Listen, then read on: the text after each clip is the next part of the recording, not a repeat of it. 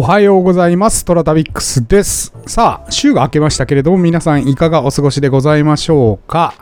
えー、私はですね、今週は水曜日から京都に向かいまして、で、えー日曜日に帰ってこようかなというふうに思っておりますが、まあいろいろまた新しい人たちと、あー会ってですね、交流を深めてっていう感じですかね。あのーいろいろとですね、つながりがまたインスタグラムでできたり、それから、まあ、人を紹介していただいたりということで、2月に入ったらですね、えーインタビューものを2つやることが決まりました。はい。えーちょいちょい今噂が出ている、デジミさんご紹介の女優の方。はい。それからもう一つはですね、飛び道具的な方をもう一人、あの、ご紹介したいと思います。まだ私一回もお会いしてないし、話したこともないので、どうなるかは出たとこ勝負っていう感じなんですけれども、えー2月中にお届けできればなというふうに思っております。また、2月15日に、えー放送開始から 1, 1周年、毎日やり続けたということで、ちょっとちょっとなんか、できればなというふうに考えております。特に何やるかは決まってないですけれども。はい。えー今日お便り紹介なんでサクサクいきましょう。えー天に軌道があるごとく人それぞれに運命というものを持っております。この番組はフォロワー30万人、日本全国を旅するインスタグラマートラタビックスが懐かしい街並みをご紹介したり、旅のよもやま話をすることで奥様の心の悩みを解決する番組でございます。てなわけで、えー今週はですね、余っていた温泉。余っていた温泉っていうか、去年行った温泉の写真をですね、えっ、と、出し忘れたというかですね、機会がなくて出せなかったので、えー今週はいろいろと温泉の写真を投稿しようかなというふうに思います。はい。えー今日はですね、もう土定番中の土定番、もうインスタ映えスポットといったらこちらでございます。えー山形県の銀山温泉でございます。これはもうね、シェアされるでしょう。これは8000いいねは硬いんじゃないかなと思いますけれども、あ の 山形県の銀山温泉でございます。はい。えーかつて江戸時代初期の大銀山として栄えた延沢銀山の名称に由来して銀山温泉と申しておりますけれども、この延沢銀山っていうのが、まあこの、えー銀山温泉の奥に入ったところにありまして、で、そこの宿泊、宿泊というか、まあ働いてる方たちのための施設としてた作られたのがこの銀山温泉です。はい。で、これがですね、江戸の中期になると、もう銀が取れなくなっちゃって、で、えー衰退していきます。はい。あのー衰退していって、もうここ行くの実は昔はですね、本当に大変で、えー山の奥にあったも、今でも山の奥にあるんですけど、あのー道がね、えー難儀な道が多くてですね、えなかなか行けないというような場所でございました。はい。えー大正末期から昭和初期に建てられた洋風木造多層の旅館が銀山川の両岸をに沿って、えー軒を連ね、えー昔ながらの独特な景観を味わうことができます。はい。えー欧州街道より約12キロ入った山間部にあり、まあ先ほど申したようにですね、えー山奥にあるということで、明治期は幅狭の悪路ということで、えー尾花沢から何路1日もかかっていたそうです。はい。で、この人口が激減したその江戸の中期からですね、まあ、銀が取れ銀が取れなくなってから人口がどんどん減っていったんですけれども、まあ、それが功を奏してちょっと世間とはあのいつ何遮断された状態で、えー発展発展っていうか、まあ、発展もしてないですね、まあ、細々と暮らしていたんですけれども、まあこれが対象に入って、一度なんか川がなんか氾濫したかなんかで、えー、延べの、あのー周辺にある集落がですね、流されたり、まあ、この当時客用のスポットが流されたりして、で、そこから、あの、リニューアルという形で今の、あの、建物を建てていったということなんですが、最初はね、大正っていうこともあって、洋風建築が多かったらしいんですが、そこからね、和風に切り替えたんで、それでなんかこの多層のあの不思議な建物が左右に並んでいるという景観になったそうなんですね。これ、確かにこういう銀山温泉みたいな場所はですね、まあ温泉温泉っていうか当時スポットとしてはあると思うんですけど、こういう建物、不思議ですよね。ちょっと銀山温泉の建物って不思議だなと思っていたんですが、はい。つまりそういうことだったんですね。あのー、大正からまた、あのー、和風に切り替えるという不思議な、えーことをしたために、なんかこの多層重階の建築物が並んでいると。そう。確かにですね、中入ってみると、それぞれのお宿、なんか不思議な作りなんですよね。うん。和風であんまり3階建て、4階建てとかって、ちょっと不思議な感覚がしますよね。うん。はい。という銀山温泉でございます。はい。私がここを知ったのはですね、実は、おしんを見た時なんですね。はい。えー、ここは映画やドラマで結構使われてるんですけれども、私が見たのはおしんでした。うん。で、最初のオープニングか第1話目かな。うん。なんか、孫とそれからおしんおばあちゃんになったおしんが温泉に行こうやっていうことで2人で温泉に行ったのがこの銀山温泉でしたね。はい。えー、そこでなんだこの雰囲気のある場所はということで、えー、銀座温泉行きました。うん。おしんの時よりもさらにちょっと綺麗になってたかな。えー、おしんつってもう80年代ですからね。かれこれ何年前だ。しかも現役の時には見てないですから、僕。そうなんですよ。そのおしん、そう、なんか NHK オンデマンドかなんかで見たのかな？うん。おしん面白いですよね。はい。ということで、あのー、おしんで見て、あ、ここ行こうということで決めていきました。うん。今はですね、非常に行きやすいです。あのー、新幹線の駅から、えー、っとね、お宿がね、必ず迎えに来てくれるので、30分、30分ぐらいかな。あのー、そう。行きも帰りもすごく行きやすかったです。はい。で、え、車もですね、割と除雪されてるんですよ。で、えー、宿泊客用の駐車場と、それからあのー、なんか観光客用の駐車場が分かれてまして、えー、宿泊客用は結構奥まで行ってったんじゃなかったかな、本当に手前まで。はい。なので、そこにまで、ちゃ結構除雪が効いてるので、車でも結構行きやすい、えー、かったですね。うん。あのー、この間投稿した秋田の乳頭温泉とかは、もう山道で、本当に山が圧雪？あ山が圧雪じゃないね。あの道に圧雪された雪が、の上を走っていく感じなんですけど、銀山温泉はどっちかっていうと、もうアスファルトが見れてるような道を走った記憶があります。はい。あのー、3月ぐらいまではね、雪が残ってます。ここの辺もですね、あのー雪深いことで有名なエリアなので、はい。あの、ぜひぜひですね、3月ぐらいまでは雪楽しめるので行ってみてください。もう、東京からだったら新幹線乗って、で、降りたらすぐ迎えが来て、で、もう入れるって感じなので、そうそうそうそう、非常に行きやすいです。そう。あの、この近くにある肘折温泉なんかは、もうすっごい2メーターとか3メーター近く雪降るんじゃないかな。なんか雪の積雪量に応じて割引をやってるんですよね。肘折温泉なんかは。はい。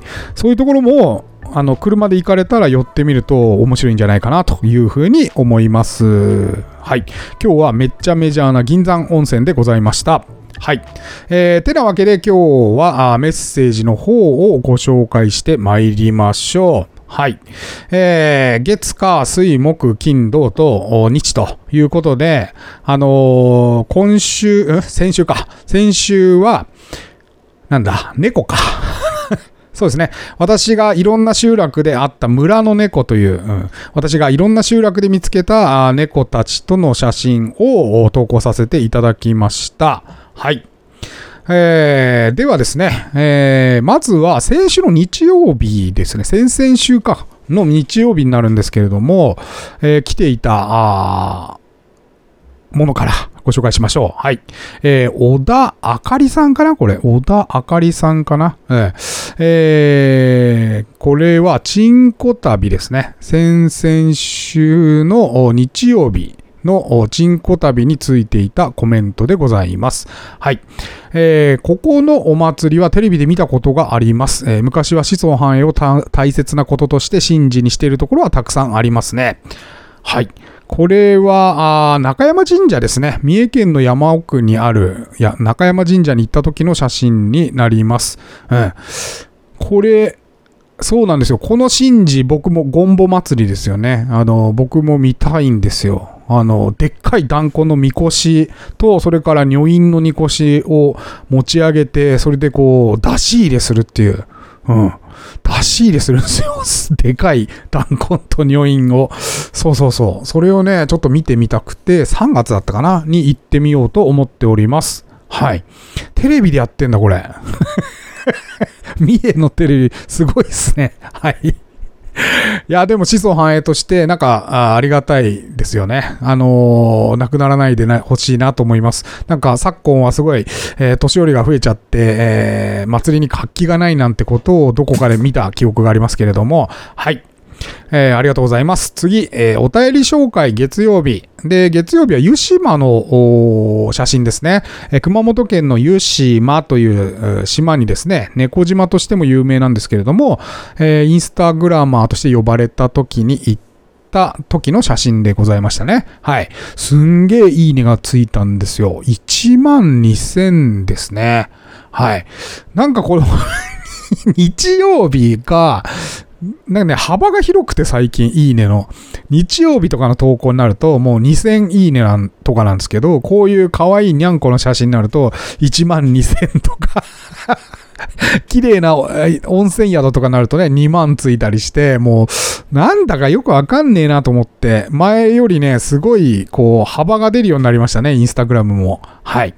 えー、ということで、えー、紹介していきましょう。まずは、あインスタの方に来たコメントでございます。えー、オールドコイン2021さん、えー、どの猫も可愛い。えー、我が家の猫は間もなく22歳になるので、なるのに未だに子猫のように甘えん坊です。これ20、え ?22 って猫年齢のことかな？多分。うん。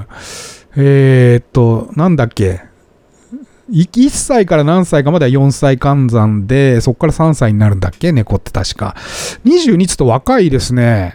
うちの猫が多分3歳と、3歳？もうすぐ4歳かな？になるぐらいなので、はい。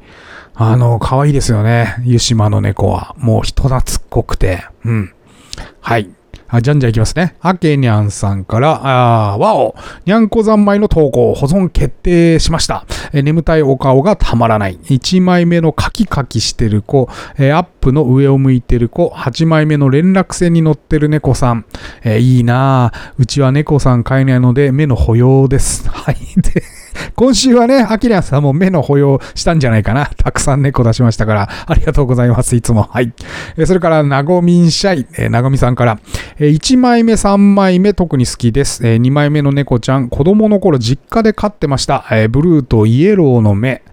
え、それからおでこにシャワーやってみたいですが、トラタビックスさんのようにくさんの木で満ち溢れているとは思えないので羨ましいですね。笑いということで これね、えー、っと、オットアイって言うんですよね。えー、左右の目が、目の色が違う猫のこと。はい。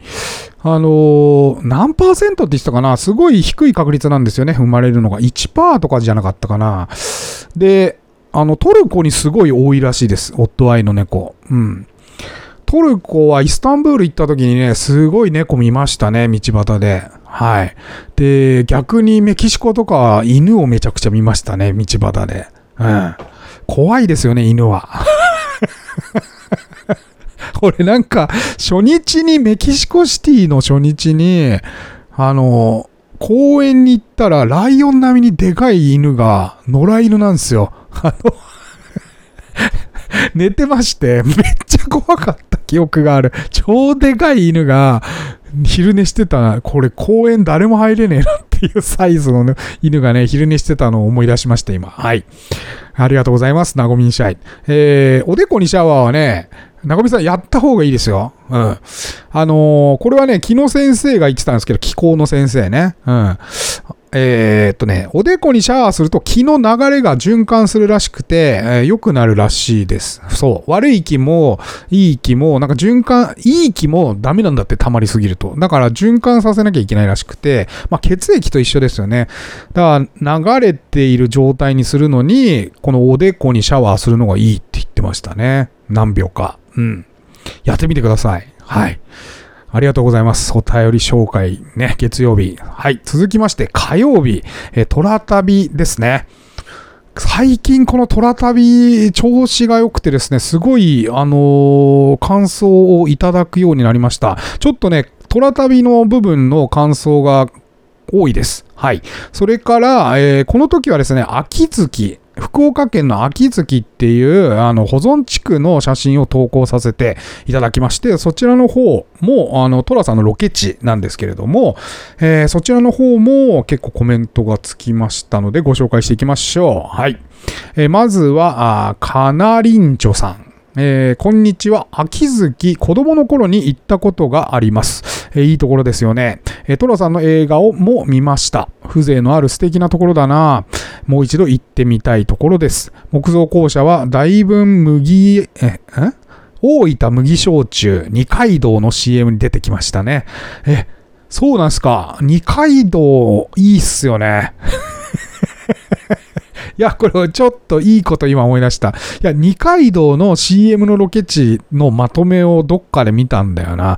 そう。で、ああ、これちょっと回んなきゃと、あの、実はリストアップしてたのを今思い出しました。はい。いいですよね、二階堂の CM。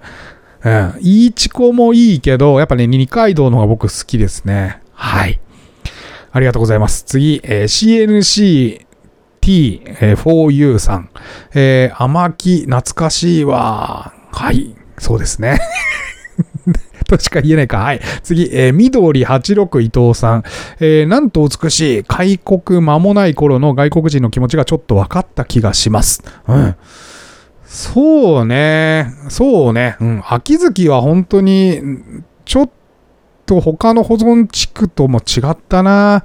うん。まあ、あの、一番奥にお城があったのが、今、あの、おそらく、えー、中学校になってると思うんですけども、まあ、中学校に向かってね、ちょっと高台に向かっていくようなあ形で、えー、のんびりと田畑があったり、それから、ね、あの、城下町っぽい街並みがあったりして、で、しかもね、えっ、と、ちょっとぽつりとあるんだよね。あの、山間部を車で走らせてると、ぽつりってある感じが、なおさらいいなと思いまして、なんかこう、駅があったりして、そこにこう広がってる街とかではないんですよね、秋月は。本当にあの、福岡の郊外に出ていくと、あるっていう感じですから、そう。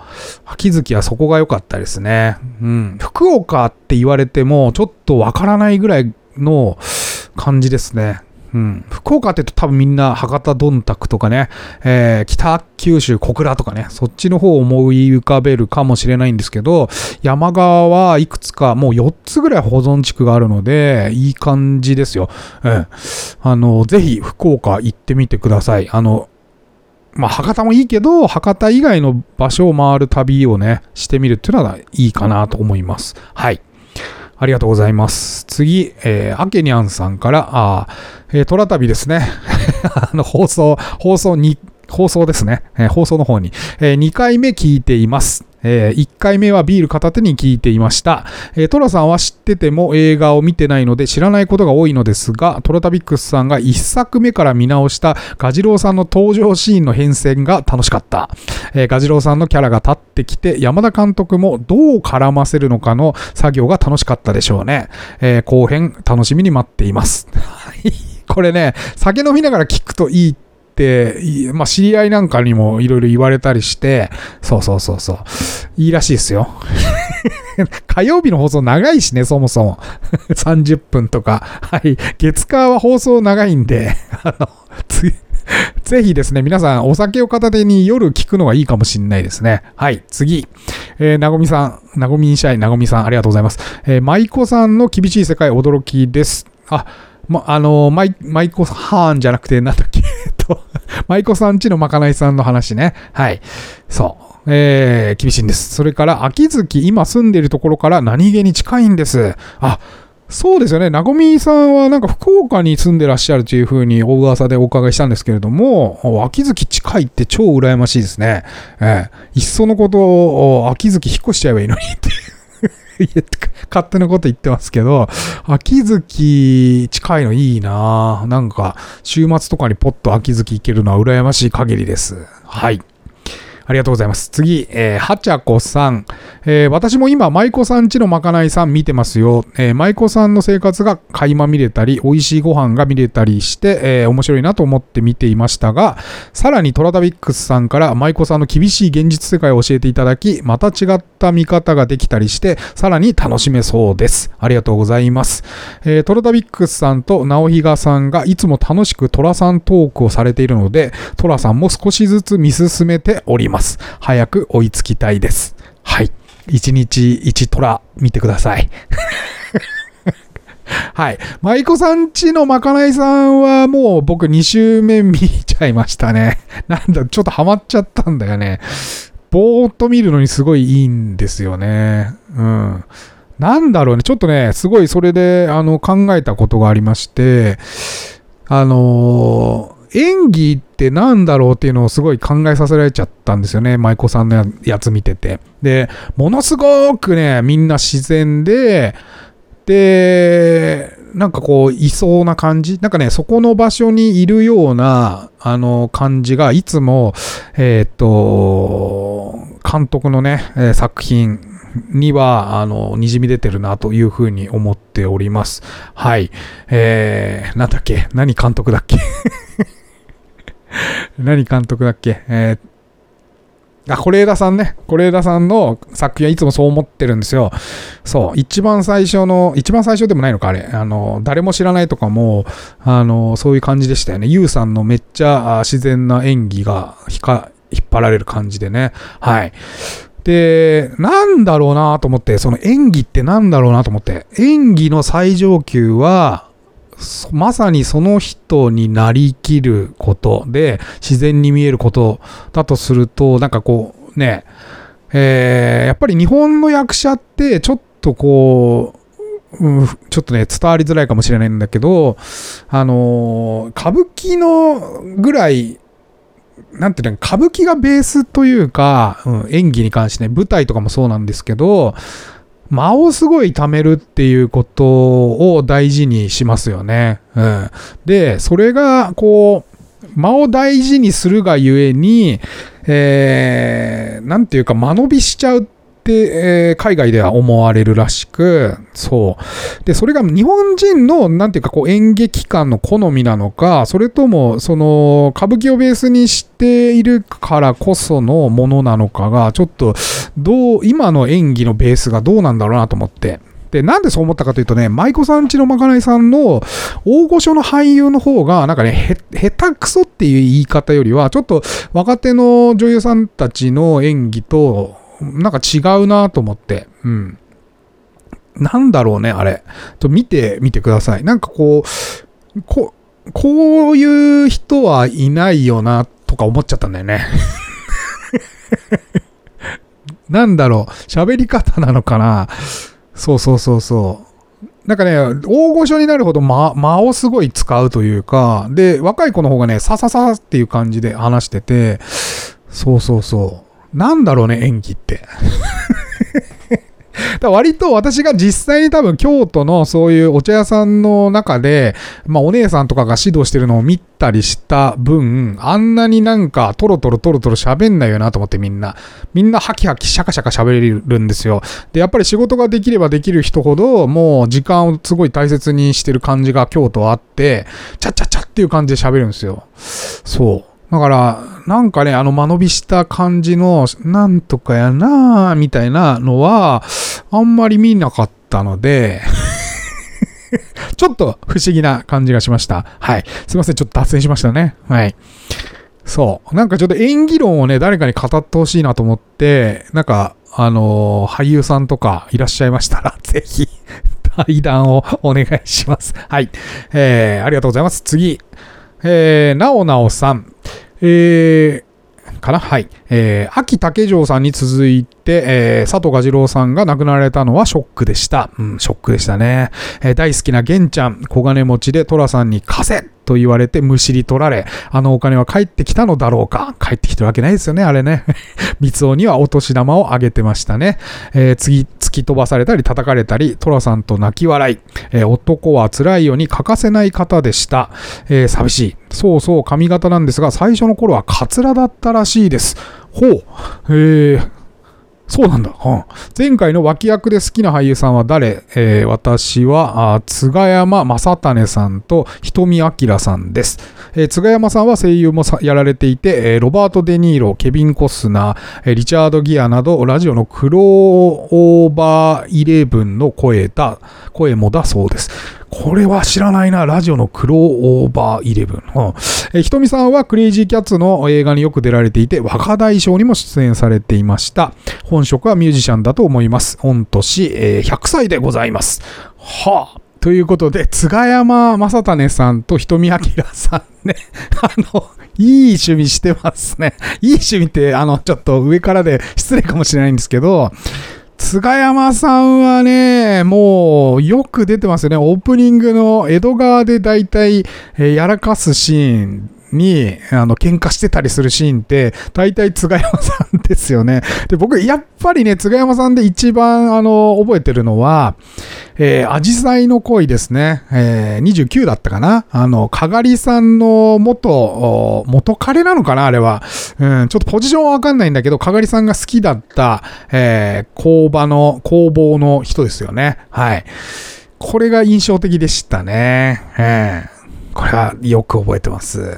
で、ひとみあきらさんは、もう、よく、あの、しょっちゅう出てますよね。ひとみあきらさんってまだご存命だったんですね。すっごいね、100歳なんですね。へえ、なんか、この人、すごい名バイプレイヤーですね。もう映画、あの、クレイジーキャッツの時代からずっと、あの、出てらっしゃいますね。はい。えー、最後が、やっぱり、男は辛いよの、虎次郎の演談の、多分、駅の人じゃないかな。うん。ん？違うか。寝台特急の、あ、違うね。えー、もっと後も出てたね。最後の48作のあの駅長とかもやられてたんじゃないかな、多分。はい。あのー、瞳明さんはしょっちゅう、あの、ラーメン屋の店店主とかでも出てましたしね。はい。よく見ますね。なんか面白いな。そう考えると。はい。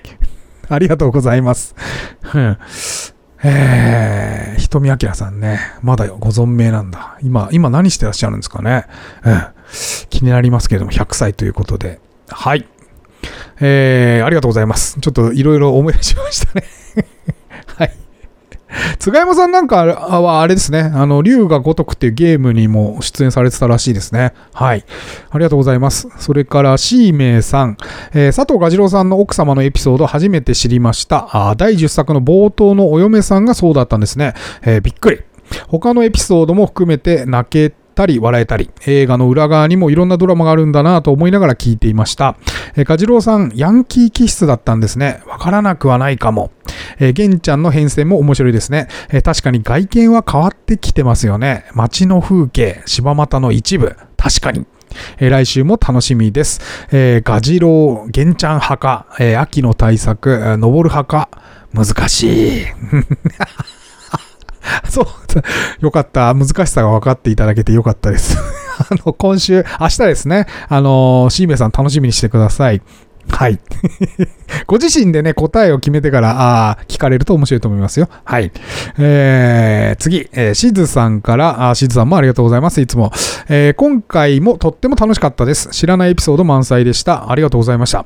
えー、亡くなる前に、亡くなる前にの亡くなるは、あのー、死亡の棒ですね。はい。えー、亡くなる前に、亡くなる前には、あ諸行無常の無ですね。はい。は本当ですね。えー、川人も今はないのですよね。えー、次回も楽しみにしております。そうなんですよね。あのー、ほん、そうだ、思い出した。土曜日に私、あのー、久々に柴又に行ってきまして、うん。ただ草団子食って帰ったんですけど、そうそうそう。カージンさんのね、あのー、まだ残ってましたよ、ビル。そう。しかもね、駐車場のコンクリートが新しくて、こんな新しいのに潰れたんだと思って、超ショックだったんですけど、そう、あの、入り口もすごい綺麗で、まだすぐ営業できそうな感じだったんですけどね、あのー、中に入れないように、あの、バリケードっていうのかな？うん。が、周りに、駐車場の周りにしてあって、ああ、すごい、もう本当に潰れちゃったんだなというのをしみじみと感じました。そう。皆さんもね、虎旅やるなら早めにやった方がいいですよ。あのー、まだご存命ですから、あのー、この時トラさん来ましたよとかいう人はね、まだご存命なんで、ぜひ、あの、トラ旅やってみてください。面白いと思いますよ。はい。次、えー、いつもありがとうございます。リリーさんですね。えー、懲りずに大大大好きな俺たちの虎旅にお便りします。えー、今回も夜にビールを友とし、おっちゃんの宿で参加している気持ちで聞きました。よかったじゃない。今週、おっちゃんと、有名な代理店の、広告代理店の部長さんと、えー、直比賀さんと飲みに来ます、京都で。はい。えー、ツイート、佐藤蛾次郎スペシャル、ありがたい放送でした。えー、秋竹城さんと玄ちゃんが亡くなり、ショックを受けたものの、周りに話せる人がいなくて、悶々とした気持ちを抱えていました。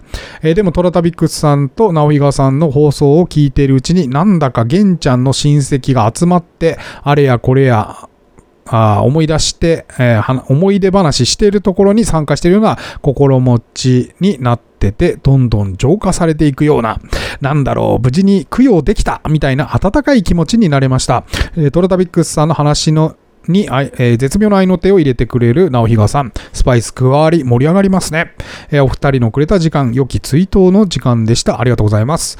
えー、登る派か玄ちゃん派か。これは悩ましい。どんな結果が聞けるんだろう。楽しみです。えー、友のビールをそばに置いて放送に挑みたいと思います。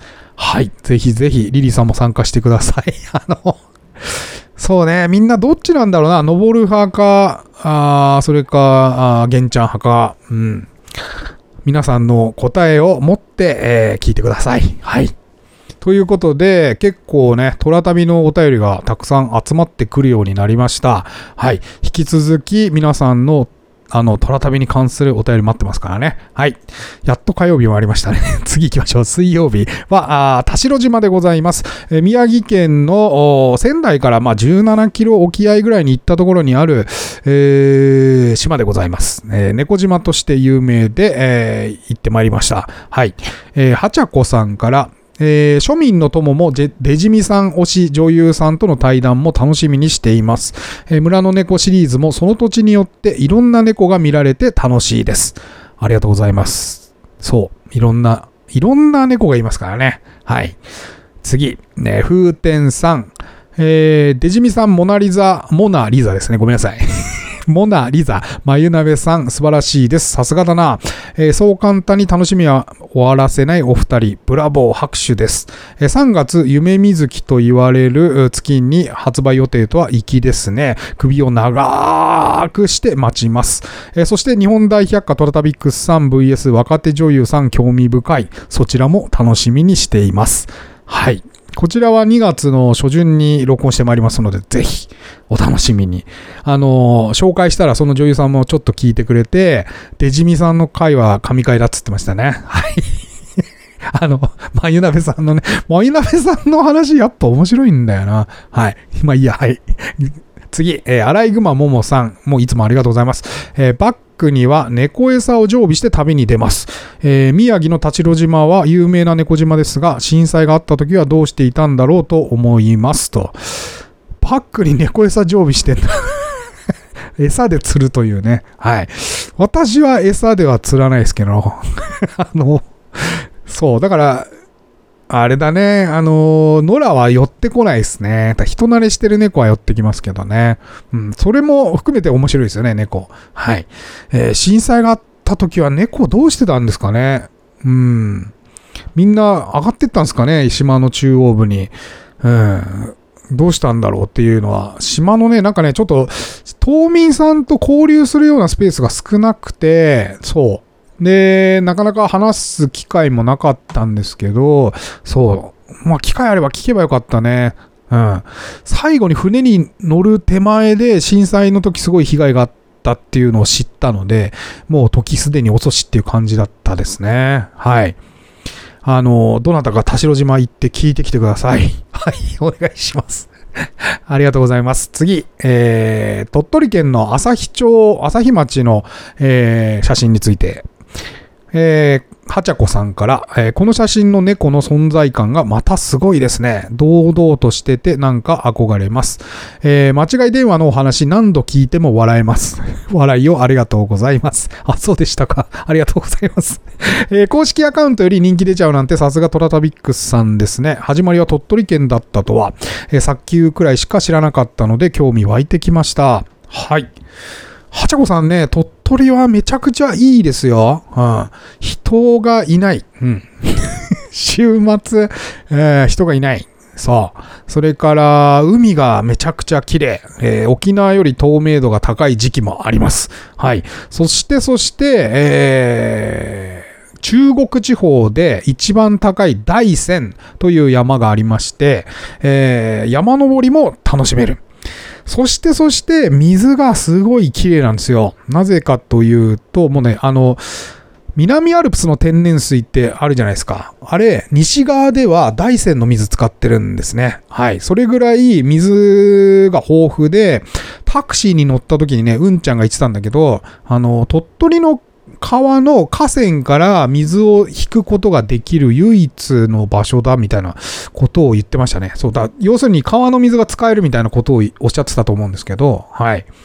で、いろいろね、集落をお伺いすると、水が流れてるところとかはね、野菜の洗い場とかあったり、それから、あのーマスかな？あれは。マスを養殖されてたりして、あのー、残念ながらですね、このいいね鳥取を私がやってた時の写真っていうのはほとんど失われてしまってですね、はい。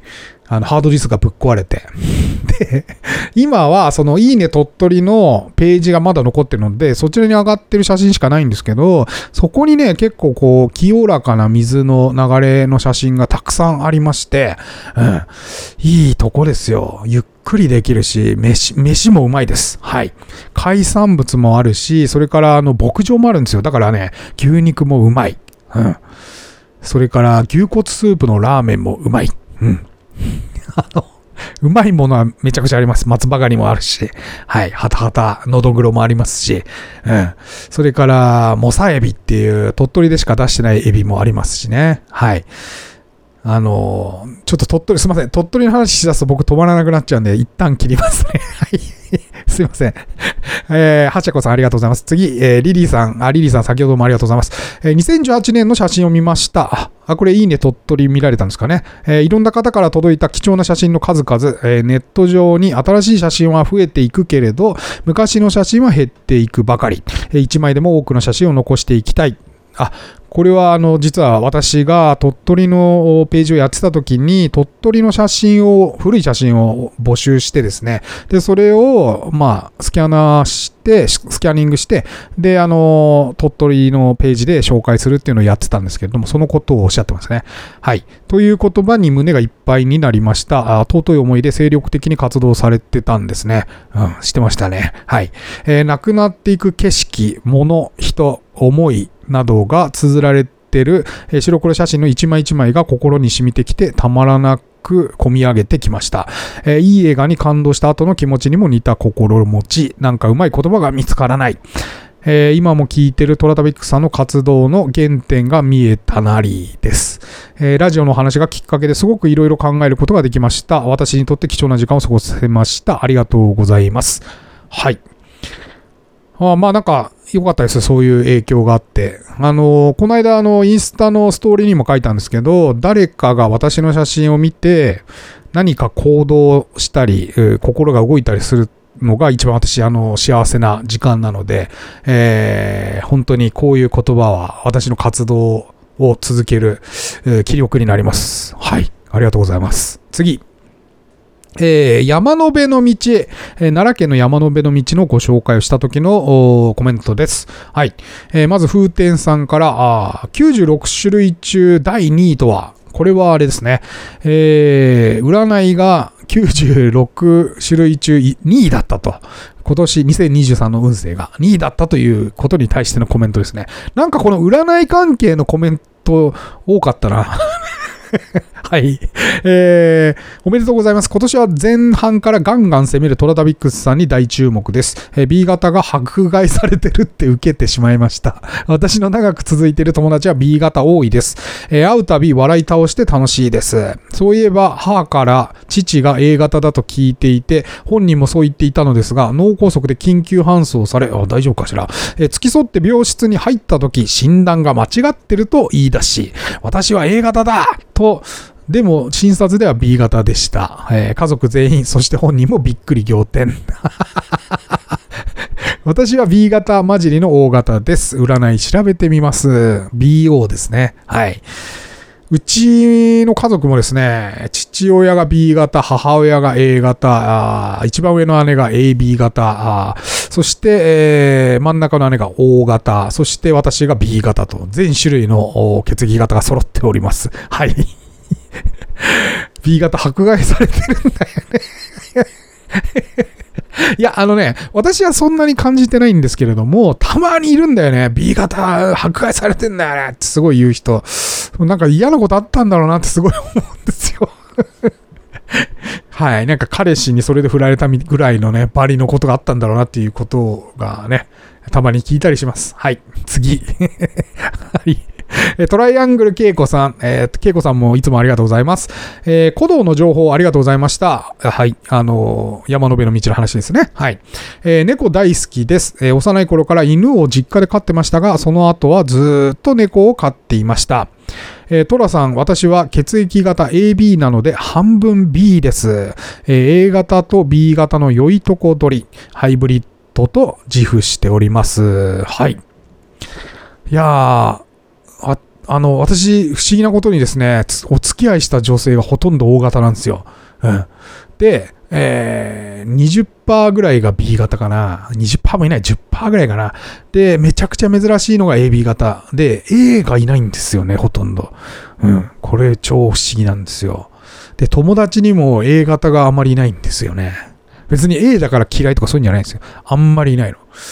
なこれなんか、別に占いは信じてないけど、生活してなんか聞いてみるとそういうことが多いっていうのはありますよね。うん。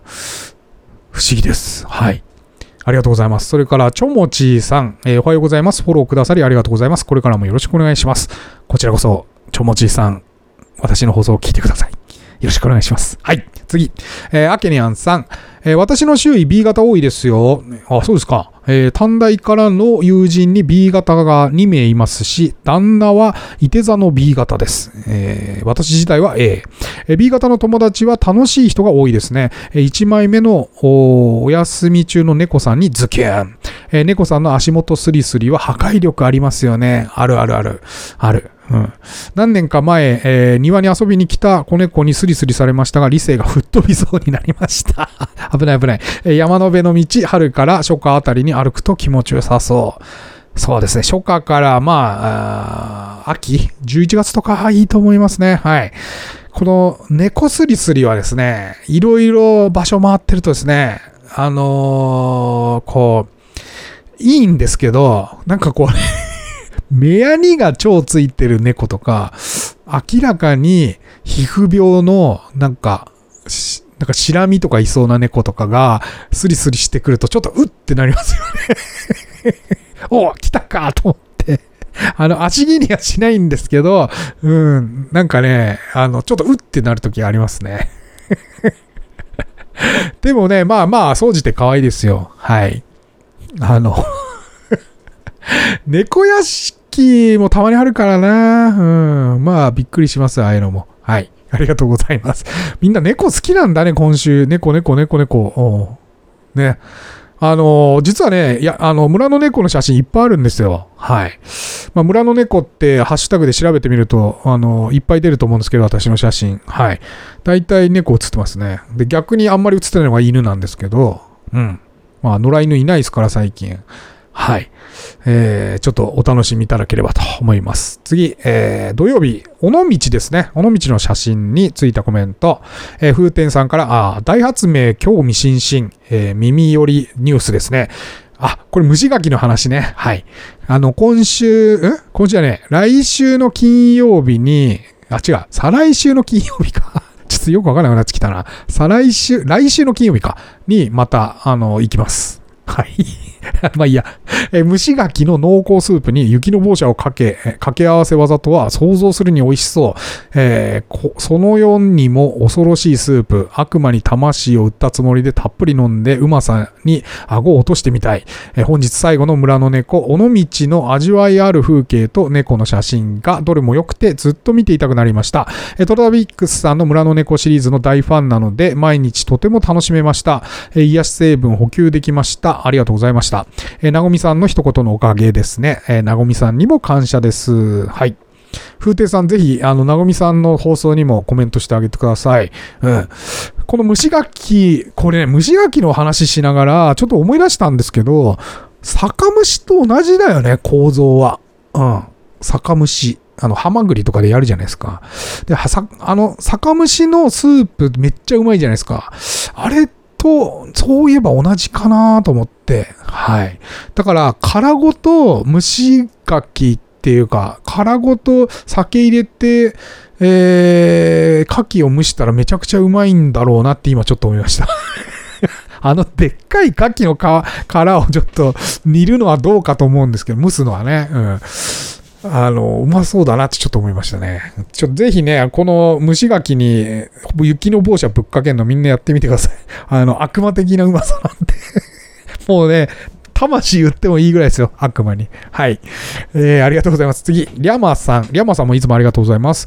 えー、トラダビックスさんの写真がいつも美しく、にゃんこも、ちんこ旅など、にゃんこも、え、ちんこ旅など、写真を見るのも配信と合わせて楽しませていただいております。ありがとうございます。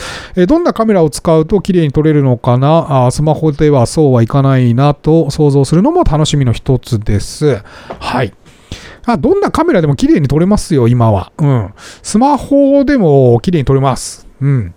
あの、私は、あまあまあカメラの話しないんですよね、実は。あの、質問も多いですけど、はい。あの、質問できないようにインスタで設定してるので、カメラに関しては。そうなんですよ。あのー、そうね。カメラは、まあ関係ないと僕は思います。だから、イギリス行った時にカメラぶっ壊しちゃって、で、ずっとスマホで撮ってましたけど、結構満足感多かったですね。うん。あの、大事なのはね、構図ですね。うん。構図と、あとは、光じゃないかなと思います。この二つですね。で、あとは別に何に使おうが綺麗に撮れますから、今は。うん。ぜひ、いろいろ構図研究してみると、皆さん面白いですよ。写真は。はい。私、まあいいや、カメラの話やめとこう。これも長くなるから、やめときます。はい。山さんありがとうございます。あの、いろいろ構図研究してみてください。はい。人の真似すると早く上手くなりますよ。うん。はい、次。えー、八代さんから、えー、いつも楽しく拝聴しています。ハウス大好きです。えー、あれは日本のホラー映画史の革命だと思います。えー、90年代にリング呪音でハリウッドまで、え、日本のホラーの名を広めた市瀬さんというプロデューサーの方も、え、少年時代にハウスを見て映画を志したとハリウッドで勝てという本の中で熱く語っておりました。という次第で、えー、ホラー映画好きとしても大林信彦といえば、まずハウスでございます。えー、私がこの映画を撮映画を撮ったわけではないのに笑いと 取り上げていただいて嬉しかったです。え、ハウスを広めていただきありがとうございました。これ、八代さんのポジションがよくわかんないけど、あの、作り手側に回ってるよねいや、ハウスね、めっちゃ面白いですよ。あのー、で、八代さんが実は僕のあの配信を聞いていただいて、緊急配信ということで、あのなんだ、ハウスについて語ってる回聞きましたよ、僕も。あの、皆さんね、ヤシロさん、あの、スタンド FM の中で、ヤシロで検索していただくと出るので、み、あの、ぜひ、あの、ハウスの回聞いてみてください。すげえ面白かったですよ。うん。あのー、ハウスはですね、まあ、ホラー映画なんですけど、まあ、同時期っていうかもう、もうちょっと後に出てくる伊丹十三さんのスイートホームとかも僕好きなんですけど、あのー、スイートホームは、こう、なんつうかな、日本の、うん、なんだろうな。なんていうかね、日本人のちょっとおどろおどろしい感じかな。えー、僕あの、に、ホラー僕も好きなんですよ、実は。で、日本のホラーも結構見てまして、まあ、呪音で言うとビデオ版かな。うん、で、まあ、リングはまあ、昔の最初のテレビ版は衝撃だったけど、映画版はまあそうでもないんだよな。だから、貞子あんまり、まあ、あんまりなんだよな。うん。で、まあまあ、いろいろ、いろいろ見てますけど、そう。えー、っとですね、スイートホーム見ていただくと、見ていただいた人も、まあ、改めて見ていただくとわかるんですけど、あの、なんつうかね、バックボーンのストーリーがね、やっぱり日本人ってすごい大事だなと思って、ジャパニーズホラーって。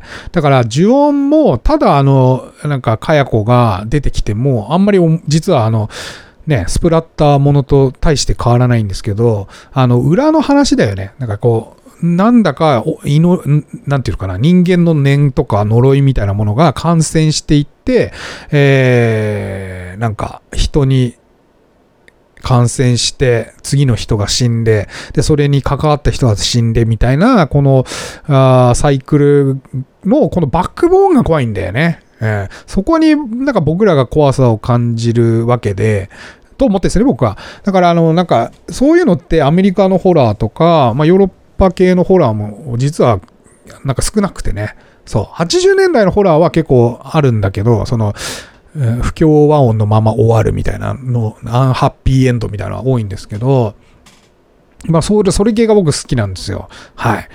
で、それとね、ちょっとハウスは違うんですよ。うん。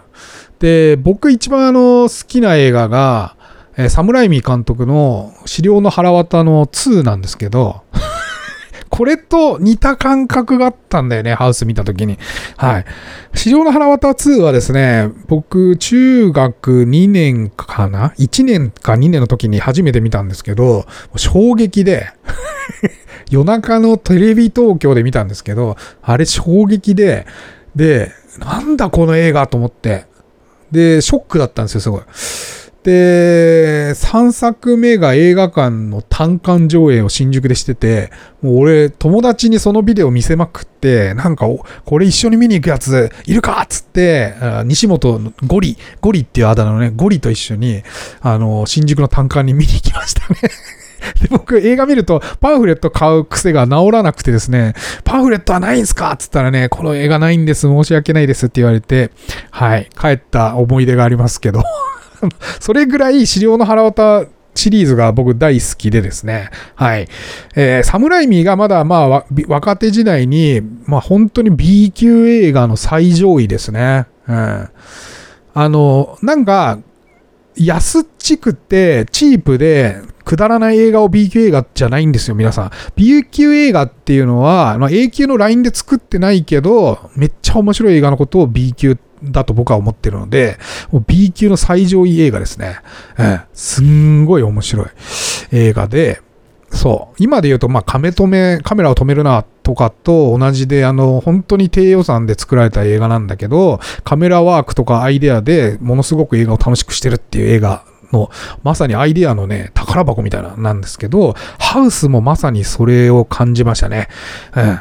あのー、ハウスは結構私最近見たんですけど、もう衝撃を受けまして、はい。あの、棍棒でぶったたかれたようなね、衝撃を受けまして、大林のび子すげえなと思って、頭狂ってんな、この人と思って、はい。もうほんと晩年までね、ずっと死ぬまで映画作りされてましたから、もうちょっと、NHK のね、最後の講義は皆さん、機械作って見てみてください。なんか、本当に彼の最後のメッセージ、皆さんに言いたいことを言ってる最後のメッセージですね。はい。いや、八代さんすごいありがとうございました。なんか僕のくだらない放送を聞いて あの、しかもちょろっと言った尾道の話して、ちょろっと言ったハウスの話をこんなにね、取り上げていただいて、もう嬉しかったです。ありがとうございます。はい。えー、八代さんなんかホラーの対談とかしても面白そうですね、八代さん。はい。よろしくお願いします。はい、次。えー、岩上神社、あ聞き耳洞窟矢造市ですね。えー、日曜日、えー、豊か計95553、えー。こうして神社に祀られている岩石の成り立ちと、その悠久の時の流れを思うと、神様として、えー、崇めたくなる気持ちがよくわかります。はい。そうですね、えー、京都のこの岩上神社は一応弾痕に似ているということだったんですけど、あんまりそんそうでもなかったね。なんかおにぎりっぽかったね、この岩は。はい。で、えー、実はですね、岩上様というかですね、各地の巨石、巨岩の、えー、エリアっていうのは弾痕信仰も実は残ってまして、いくつか僕も行きました。本当に裏山の岩石のところが弾痕として、えー、一応崇められてるとかですね。うん。そう。巨岩イコール巨根ってことなのかな？よくわかんないけど。あの、そうなんですよ。巨巨石、巨石のところはね、昔からそういう信仰が多いんですよ。はい。でかいはいいっていうことなんでしょうね、昔から。よくわかんないけど。はい。えー、ありがとうございます。それからですね、その他で来てましたね。あーナオミさんから、いつもナオミさんありがとうございます。えー、こんにちは、ラジオ聞いてますよ。えー、婚欲の話、主人にしてみたら、あ、これあの、先週の話から、あの、僕があの、婚欲行ってみたらどうですかっていうのに反応してですね、えー、スルーでした。無理だな。想像はつきますが。いや、これ愛されてるよ、旦那さんに。うん。え、私たちの旅の目的が温泉や料理ではなくて、街並みや自然、建物、骨董、焼き物などなどなので、え、そこに温泉やたまたま美味しい料理に出会ったな、なんです、えー、特に主人はお酒が飲めない体質で、魚が好きじゃない、和食が苦手、私も面倒なのでそれでいいかなという旅です。えー、はたごの食事は美味しかったですね、満足。えー、デジミさんのご紹介されてる方は、辻香音さんではあ、間違ってたらすみません。素敵な半白目の方ですよ。楽しみです。はい。そうね。僕も実はそうだったんですよ。ナオミさんと同じで、街並みですね。街並みがメインとか、トラさんがメインだったので、温泉とか食べ物はサブだったんですけど、まあさすがにね、1000箇所以上回っちゃうとですね、あの、慣れてきちゃうので あの、行った時に別のこともやろうかなっていう形で、まあ温泉とか食べ物とかも最近は探すようになりましたね。そう。そうですね。た、ただまあ、旦那さんが入んないんじゃしょうがないよね。一人で行ったって、まあ、楽しくないもんね。うん。それはしょうがない。はい。手じみさんのご紹介されてる女優さんは、これは2月中にわかりますので、お楽しみに。はい。はい、次。えー、リリーさん、最後リリーさんかなはい。えー、マン、舞妓さん ち危なかった舞妓さんちのまかないさんね。これなんか早口言葉でやばい単語言っちゃいそうだね。舞妓さんちのまかないさんね。はい。危なかったよ。えー、面白かったです。えー、是枝監督の日常そのままの自然体を大事にした空気感が大好きです。えー、同じ練馬出身で8歳までの練馬区立の小学校に通われてたようなので応援したい監督です。はい。その後多分ね、僕の地元の近くに引っ越されてきたんですよね。是枝さん。はい。なんで高校の先輩なんですよ。えー、今回特に面白いと思ったことの一つ、企業が作る料理が役者さんの一人のような存在感だなと思いましたと。そうですね、これ料理、あの、オープニングが僕超好きで、あの、舞妓さんちのまかないさんの。で、あの、最後にその回で取り扱う食材をね、えー、俯瞰から取ってる、俯瞰っていうか、まあちょっと斜めだけど、撮影してる、あのー、すごい丁寧な動画の撮影の仕方だなーっていう、なんか美しいなーと思いながらいつも見てますね。はい。そうね、料理がね。はい。で、ちょっと中略しますけれども、トロタビックスさんの話から思い出したことがあります。えーもう20年前ぐらいになるのですが、友人が旦那さんの転勤で、えー京都で暮らし始めた頃の話。え小学校で保護者の、集まりの帰り道に仲良く話をするようになったママさんのお宅に、え初めて上がって、一お茶飲みながら話も一段落したと。で、お茶がちょうど飲み終わったタイミングで、えーお茶一杯、もう一杯どうですか？と。お茶もう一杯どうですか？と言ってくれたので嬉しくて、なんか一瞬変な空気が流れ、え？何？と違和感。え、悶々とした、あ、違う、ごめん、ごめん、ごめんなさい、ごめんなさい。えーお茶もう一杯どうですかと言われたので、嬉しくて、ありがとう、いただきますと言ったら、なんか一瞬変な空気が流れたと。はい。で、悶々としたので、後日違うママさんに話をしたら、それは飲まないで帰らなあかんよと言われたとのこと。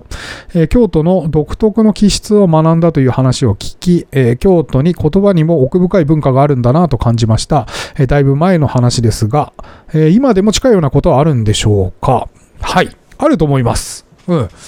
あのーこれを相互で理解してるからいいけずにならないんですけど、これなんか、例えば東京の人がいきなり行って、普通に出されたものをパクパク食って、あのーずっといると、それいけずって後で悪口言われるので、やめた方がいいですね。そう。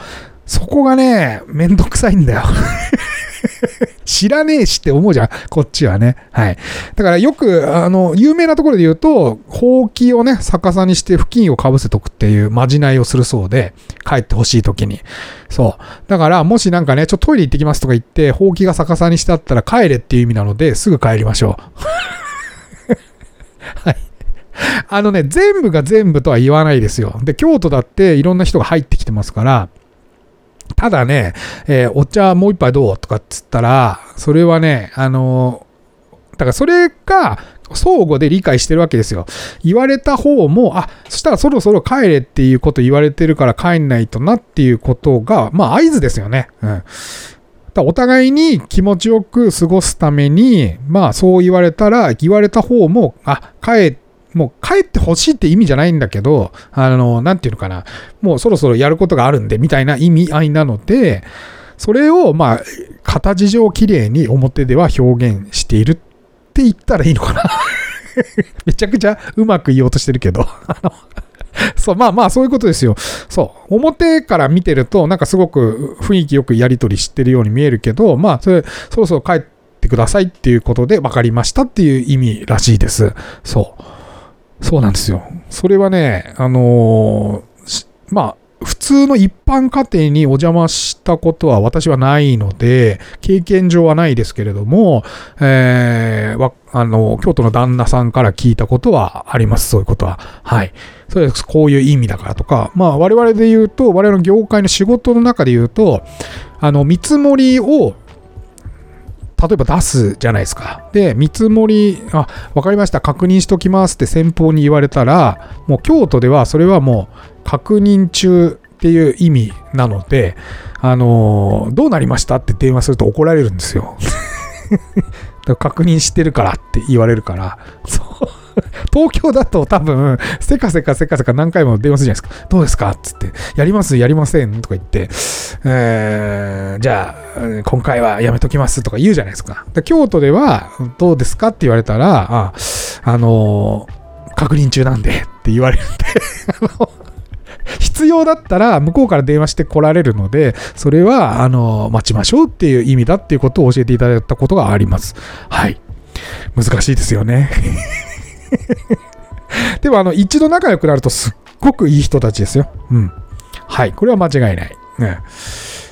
まだ悪い人と言ってるようなもんじゃね。いや、そんなこともないですけど、はい。えー、あの、リリーさんもね、お気をつけください。はい。えーというわけで、えー今日は1時間を超えました。はい、えーというわけで、トラタビックスは皆様からのお便りをお待ちしております。えー今お聞きのメディアのお便り機能、コメント機能、または私のインスタアカウント、TORATABIX トラタビックスに DM またはコメントをお送りください。えー毎週月曜日にご紹介させていただきます。それでは、いってらっしゃい。